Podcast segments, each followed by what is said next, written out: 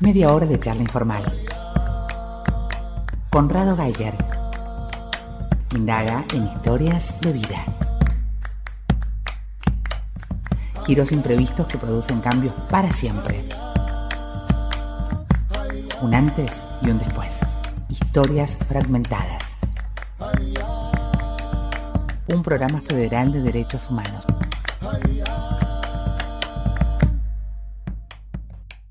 Buenas todo el mundo, les habla Conrado Geiger y vamos con una nueva emisión de historias fragmentadas.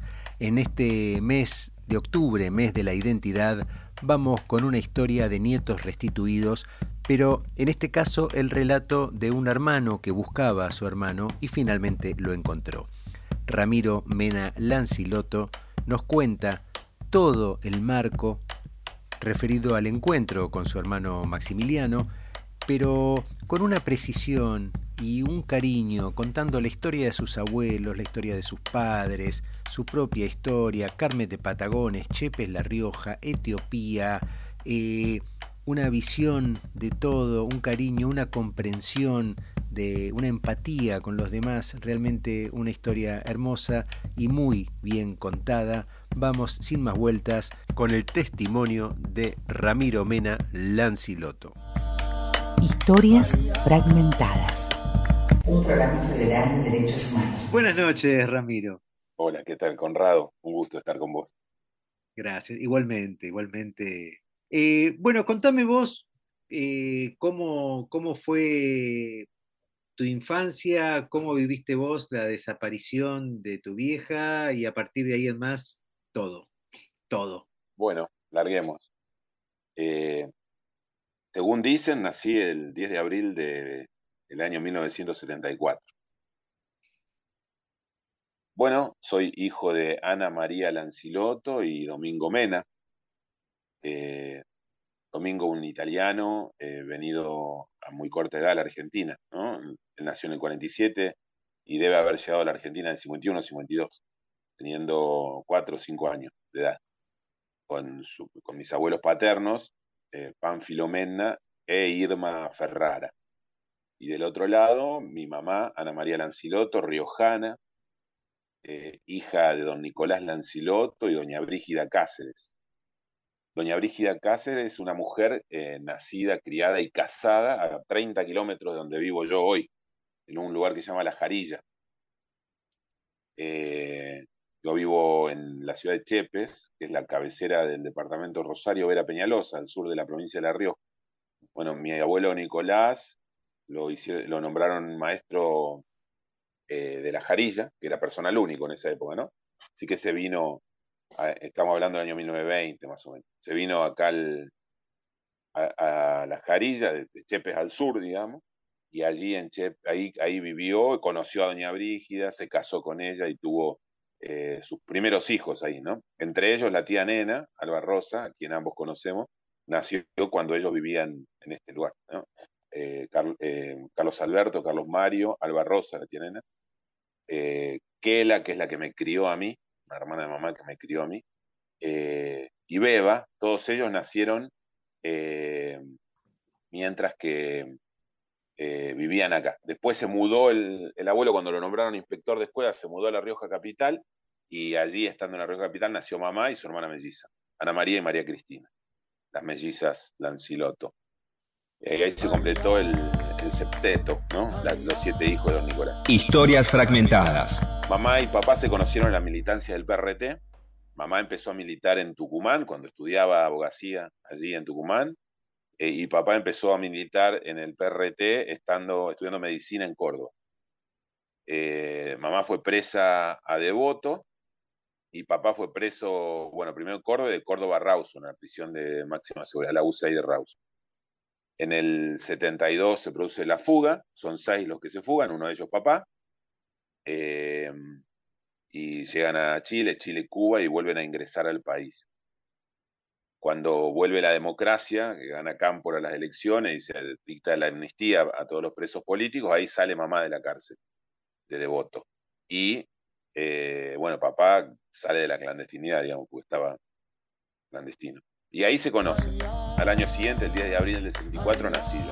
Historias fragmentadas. Así que, bueno, eh, puedo decir que eh, mis viejos militaron en el PRT hasta, el 70, hasta el 19 de julio del 76, fecha en la cual fueron secuestrados, desaparecidos. El operativo se produce estando Roby Santucho, Benito Urtiaga, mi vieja y Liliana Delfino, al menos, en el departamento del edificio de calle Venezuela.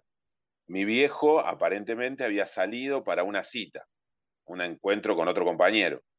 Eh, y bueno, en ese marco fue que eh, a papá lo...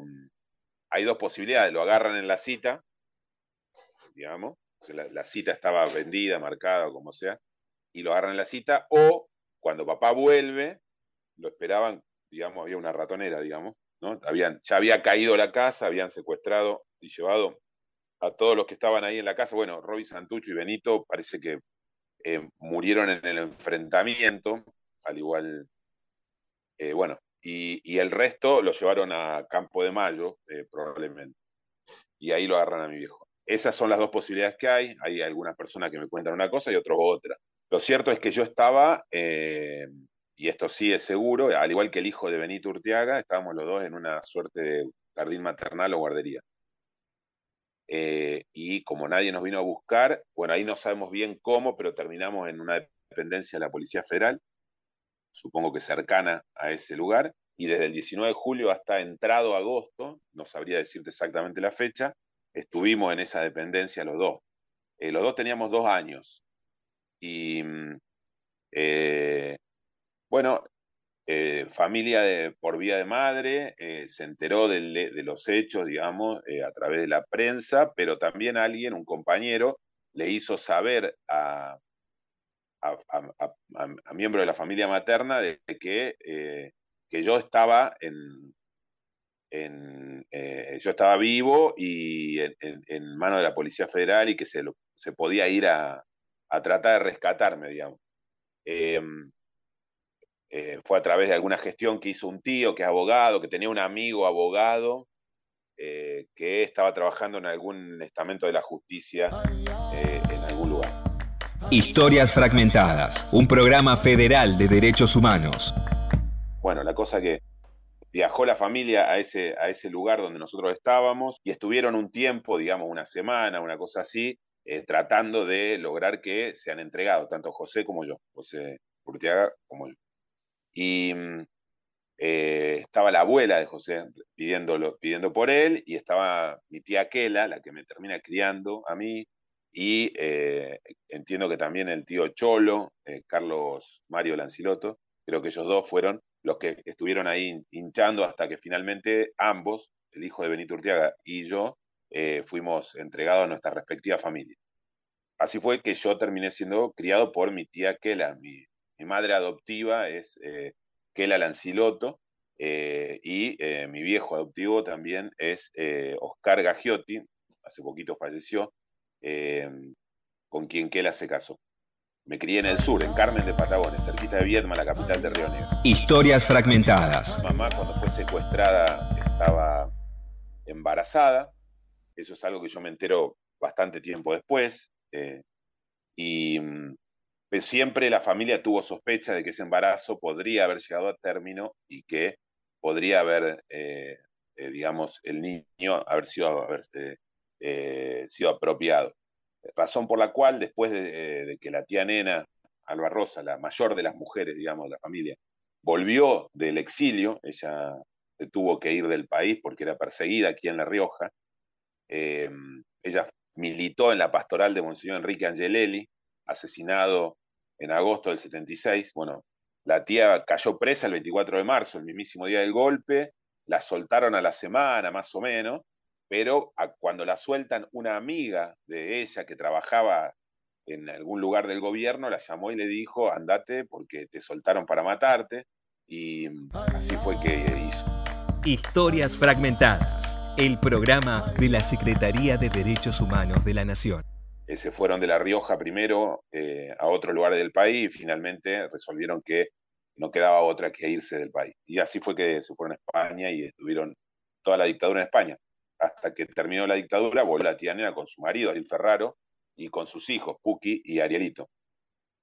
Y este, bueno, la tía Nena, desde que volvió, se, se, empezó a acercar, bueno, y se sumó a la lucha de abuelas, se incorporó fuertemente eh, como la única abuela que no era abuela, digamos, era tía. Bueno, trabajó mucho tiempo como secretaria dentro de ese espacio. Eh, le dedicó eh, mucho cariño, mucho, mucha, mucho decía a esa, a esa experiencia.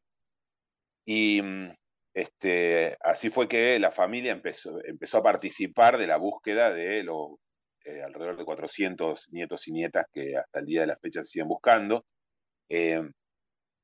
Y eh, bueno, nos tomaron muestras de sangre, a mí, a, mis, eh, a varios familiares, incluso hubo, eh, se hizo una exhumación de los restos de mi abuela materna, de la mamá de mi mamá, por razones genéticas, digamos, yo no, no, te voy a saber decir exactamente, pero era como que ella iba a aportar algo al árbol genético que, era, que lo completaba. Así que se exhumaron los restos de ella y de, de sus huesitos se pudo extraer lo que se necesitaba. Em, Así fue como se fue armando para el Banco Nacional de Datos Genéticos toda la información necesaria. Conrado Geiger está en Nacional. Historias Fragmentadas, un programa federal de derechos humanos. Eso fue, mi infancia fue en Carmen de Patagones, eh, me crié con, con Nora, eh, Oscar y Raúl, que son mis hermanos de crianza. Em, y bueno, con mis padres de crianza, Oscar y Kela. Eh, estudié allá, en, hice la primaria, el jardín, primaria, secundaria, hice, estudié en Bahía Blanca después. Em, me metí con, en la congregación salesiana, siempre fui muy creyente, yo soy muy, eh, muy creyente, em, y, mi, primera militancia fue eclesial, digamos, eh, cercano a la teología de la liberación, a, a ese modo de pensar, Em, me fui acercando a ese modo de pensar, digamos, y eh, también al, carisma salesiano, que lo guardo y lo, llevo en mi corazón, por, bueno, el cariño que don Bosco, que fue su fundador, em, manifestó o, llevó adelante o puso en práctica en relación a los jóvenes, ¿no? Laburar con pibes y pibas, grupos juveniles, grupos misioneros, eh, eh, grupos vocacionales que tenían que ver con encontrar tu rumbo en la vida, darle una mano a los pibes, a las pibas para encontrar el rumbo en la vida, este, grupos que tenían que ver con este, tipo los scouts, ¿viste? Los exploradores de Don Bosco se llaman. Son parecidos a los scouts. Eh, ese tipo de cosas, bueno, fueron, eh, fue una experiencia eh, que transité y que fue muy formativa para mí. estuve prácticamente cinco años como misionero en Etiopía en, el noreste de África. Eh, me fui de acá a Argentina en, en 2000, en el año 2000, en, el, en septiembre habrá sido, estuve un, tiempito en, Roma, en la casa funda donde están las casas, digamos, las casas madres de los salesianos, donde, conocimos el lugar donde él nació, eh, Baldoco, donde estuvo el primer oratorio, ¿no? Ibeki, donde él nació, Baldoco, donde él, eh, donde él fundó el primer oratorio, de Turín, donde está la, Basílica de María Auxiliadora más importante, digamos, de, como la casa madre de las misiones salesianas. Y este, bueno, y después estuve, eh, eh, nos, fuimos, entré a Etiopía en, febrero, el último día de febrero de 2001. Eh, y ahí estuve hasta julio de 2005. Historias fragmentadas con Conrado Geiger. Entre medio hubo una falsa alarma, digamos, antes, en el 2000, cuando todavía estaba en Argentina, había aparecido una sospecha de que mi hermana podía ser una chica que se llamaba Carolina, que eh, había sido criada por el Bianco, eh, capitán médico Bianco de Campo de Mayo. Carolina estaba en Paraguay con sus eh, supuestos padres, porque bueno, estaban prófugos ellos. Después Bianco fue extraditado y fue preso, pero en ese momento me pude reunir con, ella en Paraguay, pude viajar a Paraguay, pude reunirme, le pedí que se hagan los análisis de sangre, que nosotros no le íbamos a obligar a nada, que eh, simplemente era, eh, digamos, y una vez conocida la verdad, ella iba a poder hacer lo que quisiera con esa verdad, digamos, no, no quedaba eh, obligada de ninguna manera para con nosotros ni con nadie, pero que para nosotros era, una, era un paso adelante en la reconstrucción de una historia fragmentada. Eh, así que hablamos con Carolina, pero Caro en ese momento no quiso saber nada. Mucho después se hizo los análisis y, finalmente ella no fue, digamos, ella no es hija de, desaparecido, sí era una chica, había sido adoptada por el matrimonio Bianco Werley y era mm, ilegalmente, digamos, había sido adoptada, pues, pero era, había, era la hija de, de una trabajadora doméstica de un matrimonio amigo, digamos, que se las había entregado sin papeleo, vamos a decir así.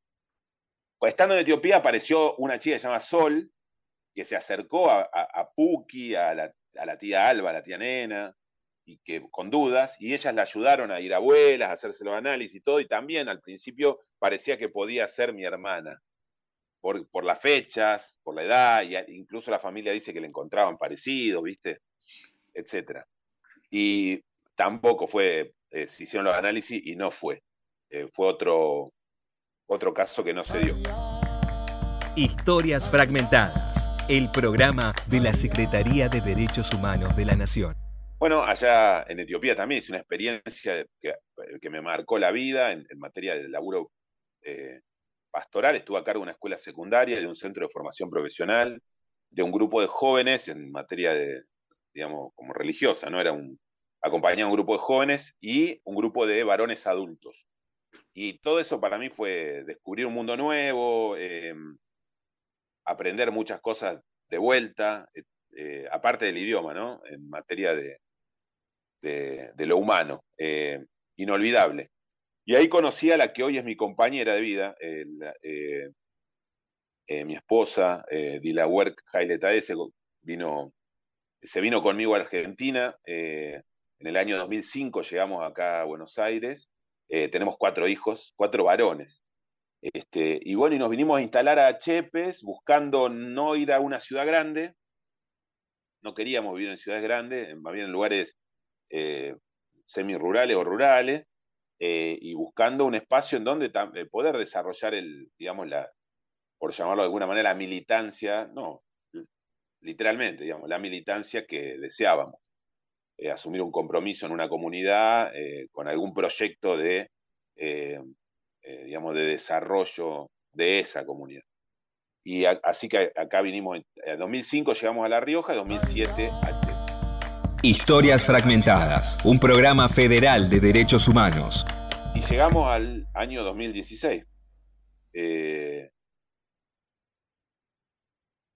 30 de septiembre el 30 de septiembre de, pero de 2016 se cumplía un aniversario de la ciudad de Chepe. Chepe cumple años todos los 30 de septiembre. Ese día, yo no sabía nada, pero en el Banco Nacional de Datos Genéticos, la máquina está trabajando y comparando, y salió un match entre, eh, eh, o, sea, apareció un nieto, digamos, nieto, nieto 121, y se van a fijar y ven que era eh, el hijo de Ana María Lanciloto. Entonces, bueno, buscan quién es la pareja, Domingo Mena, corren, digamos, eh, los programas para comparar, eh, digamos, eh, esta persona con Domingo Mena y da que también era hijo de Domingo Mena, o sea, era hijo del matrimonio. Bueno, estaban re chochos los chicos, dicen que saltaban y qué sé yo, pero el sábado y el domingo hacen correr todo nuevo porque entiendo que hay como un protocolo, una cuestión legal que tiene que se tiene que repetir la, comparación o la eh, dos o tres veces, no sé qué cantidad de veces, para que se pueda definitivamente usar como prueba legal, digamos, de lo que, de lo que significa eso. Así que sábado y domingo estuvieron trabajando en eso y el lunes a la mañana comunicaron a abuelas y a CONADI, a la Comisión Nacional por el Derecho a la Identidad, que habían encontrado al nieto 121, que era Maximiliano, Maximiliano Ruiz en ese entonces, padre de crianza Mónica y Jorge, y era hijo eh, biológico de Ana María Lanciloto Domingo Mena. Historias fragmentadas. Así que bueno, la llamaron a, la tía, a la tía nena, em, a, abuelas, y a eso de las 5 de la tarde yo estaba acá, en mi casa, porque estaba laburando, pero me escapé a mi casa a hacer una fotocopia, imprimir algo que necesitaba para el laburo y que lo tenía en, en la compu en casa. Entonces vine a casa a imprimir y cuando estaba en casa, ahí sonó mi celular, atiendo y me, eh, era alguien un teléfono de Buenos Aires, me dice, hola, mira, soy fulanito de tal, estoy, te hablo de abuelas, eh, te voy a dar con tu tía Alba que te quiere decir algo. Le pasan el teléfono a la tía, hola tía, ¿cómo estás? Y la tía llorando me habla. Me habla y me dice, hola Ramiro, apareció tu hermano, se llama Maxi, vive acá en Buenos Aires, es médico, después te hablo y te cuento más. Y me cortó. Conrado Geiger está en Nacional. Historias Fragmentadas, un programa federal de derechos humanos. Y me dejó acá a 1300 kilómetros. no, sé, no, te puedo explicar lo que fue eso. Estuve flasheado, no sé, no sé cuánto tiempo habré estado flasheado y parado hasta que atiné a moverme eh, y a ir a hablar con mi mujer, con Dila. Dila, no sabe lo que me llamaba. Y Dila primero me miraba como, como si le estuvieran contando una historia. Ah, faltaba que diga había una vez, ¿viste? Para, no sé, algo, porque parecía una cosa que no era de la realidad, ¿entendés? Parecía algo. Entonces, bueno, cuando, cuando caemos, empiezo a ver, ¿qué hago ahora? porque ¿cuál es el siguiente paso? Y bueno, empiezo a llamar a algunos familiares, mi primo Pocho, qué sé yo, algunos, y eh, les digo, miren, me dicen que no digamos nada porque primero le quiere, hay que hablar solo con él para que no se entere por la prensa, todo eso. Pero bueno, no sé, eh, la cuestión es que en algún momento algo se habrá filtrado porque eh, iban a esperar hasta el martes a la mañana para convocarlo a Max y poder hablar tranquilos, pero apuraron la cosa y ese mismo día a la tarde lo llamaron a Max y le pidieron que en cuanto se desocupe se acerque por la CONADI porque porque bueno, no se podía esperar. Maxi había entregado una muestra de sangre varios meses antes. Y la había entregado con la convicción de que iba a dar negativa. Porque cuando le dijeron a él, lo llamaron y le dijeron, mirá, tu partida de nacimiento la firmó Juana Franisevich, esta partera trabajaba en el circuito Camps y ya hemos encontrado varias partidas de nacimiento que resultaron ser falsas. Es probable que la tuya también, hay que verificar eso y la manera de verificarlo es que te hagamos el, digamos, la prueba de sangre contra el Banco Nacional de Datos Genéticos para ver si el, ADN tuyo coincide con alguno de los nietos que, los nietos que estamos buscando. Em, Maxi habló con sus padres, Mónica y Jorge, Mónica, y, le negaron todo. Le dijeron, no, mirá, vos sos nuestro hijo, si querés vamos y nos hacemos los análisis.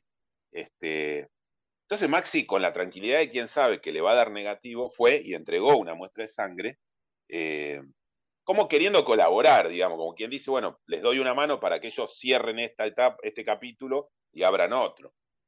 Y eso lo habrá hecho en junio, ponele. Junio, julio, agosto, 30 de septiembre dio positivo. Historias fragmentadas. Y a el 3 de octubre, que sería el lunes siguiente, es cuando a mí me llaman a las 5 de la tarde y a él lo habrán llamado a las 6.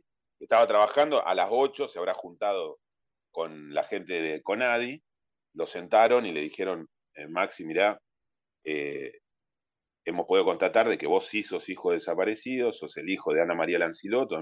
Bueno, Maxi después me cuenta, eso fue un flash para él. Eh, preguntó primero si no podía haber algún error, capaz que, cambiaron bebé o en la, en la clínica, ¿no? Vos no naciste en una clínica, vos no naciste en una situación, en una situación de, detención de tu madre, que yo, bueno, porque como queriendo entender a su madre, digamos, ¿no? A Mónica. Historias fragmentadas. Maxi le contaron el lunes 3, el martes 4 fue a ver a Mónica, el miércoles 5 con Jorge, para, y les planteó esto, digo, eh, y tanto Mónica como Jorge, enseguida, bueno, ante la evidencia, eh, aparte de quebrarse anímicamente, digamos, por la, por la circunstancia dura que tuvieron que enfrentar, le, contaron, digamos, nosotros, yo no podía quedar embarazada, dice eh, eh, Mónica, estábamos buscando eh, alguna, de alguna manera poder tener hijos, nos dijeron que en una clínica de Wilde estaban dando en adopción chicos, fuimos y nos anotamos en esa clínica de Wilde y al muy, muy poco tiempo después de que nos anotamos nos llamaron para decirnos que había un chico que había nacido ese día y que la madre era una piba adolescente que no, podía criarlo al, chico y que no, no quería en realidad porque era muy chica y qué sé yo. Y entonces eh, ellos aceptaron esos términos y bueno, Franisevich eh, redactó la partida de nacimiento como si él fuera hijo biológico, ¿entendés? Historias fragmentadas. Así que bueno, eso con respecto a, a Mónica y Jorge. Bueno, ese, ese, ese lunes, el martes viajé a Buenos Aires. Eh, y el miércoles eh, iba a hacer la conferencia, no, el, el, martes iba a hacer la conferencia de prensa, se pospuso al miércoles porque, bueno, tuvo una situación familiar complicada Estela, Estela Carlotto, y, eh, así que fue que el, miércoles hizo la conferencia de prensa, que fue muy significativa porque ahí, ahí me parece, Conrado, que se juega también esto de la, digamos, la dimensión social del, de, la, de la restitución del nieto, ¿no? Eh, no es nada más que, no es solamente eh, una, una recuperación, no es una recuperación familiar nada más. No. Eh, hay, hay, una comunidad, hay una sociedad que está como reconstruyendo un, un, entramado que quiso ser destruido. Exacto. Hay, y acá para La Rioja, ¿no? Era, era el primer nieto que aparece en La Rioja. Eh, para Chepes, el, lugar donde yo vivo, una ciudad de 15.000 habitantes, es como, es como que la, dictadura de repente aterriza. Porque también una cosa es que yo te diga a vos que, que yo soy hijo desaparecido y que tengo un hermano que lo estoy buscando. Y eso e, es, una historia, eh, es una historia real, pero cuando aparece el nieto, ¿me entendés? Eh, eh, adquiere un grado de realidad muy intenso para el conjunto de la población. Y, Maxi fue, durante ese año 2016, el, el nieto de Chepes, ¿viste? No era el nieto, no era el hermano de Ramiro, encontramos al hermano de Ramiro. Era, encontramos al nieto, aparte porque era, eh, Maxi era nieto de don Nicolás Lanciloto, y don Nicolás Lanciloto, mi abuelo... Era una institución. Claro, acá hay una escuela que se llama Nicolás Lanciloto. Claro. ¿Me entendés? En Chepe. O sea, era el nieto del tipo del nombre de la escuela esa. Historias fragmentadas.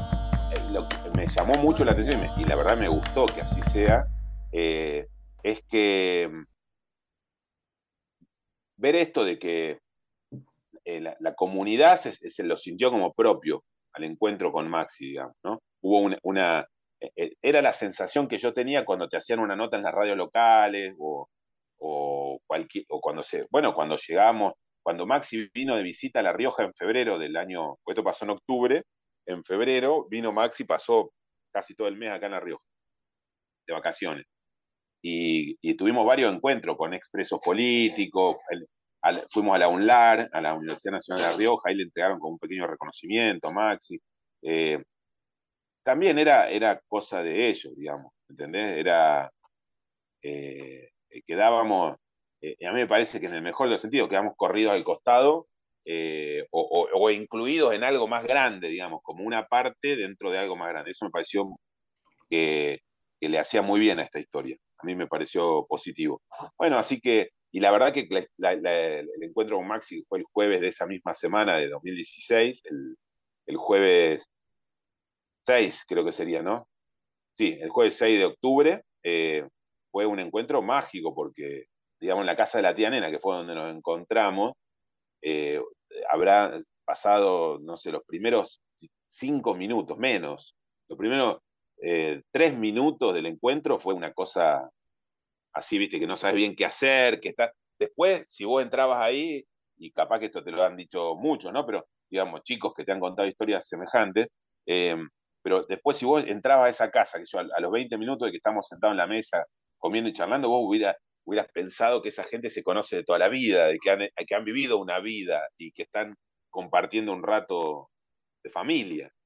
Y porque de verdad se sintió así, digamos, uno en un determinado momento mira así y dice, esto no, este, parecía que estaba, como que habían calzado las cosas y se habían ensamblado las piezas eh, y habían ocupado el lugar que tenían que ocupar. Así que bueno, hasta ahí te, te cuento un poco la, la, historia eh, de, bueno, de cómo crecí en muy grosso modo, eh, la búsqueda y el encuentro. Muchísimas gracias. Muchísimas gracias, Ramiro. Un gustazo, Conrado. Esto fue todo por hoy. Será hasta la próxima. Cuando Conrado Geiger presente otra charla, Historias Fragmentadas. un programa federal de derechos humanos.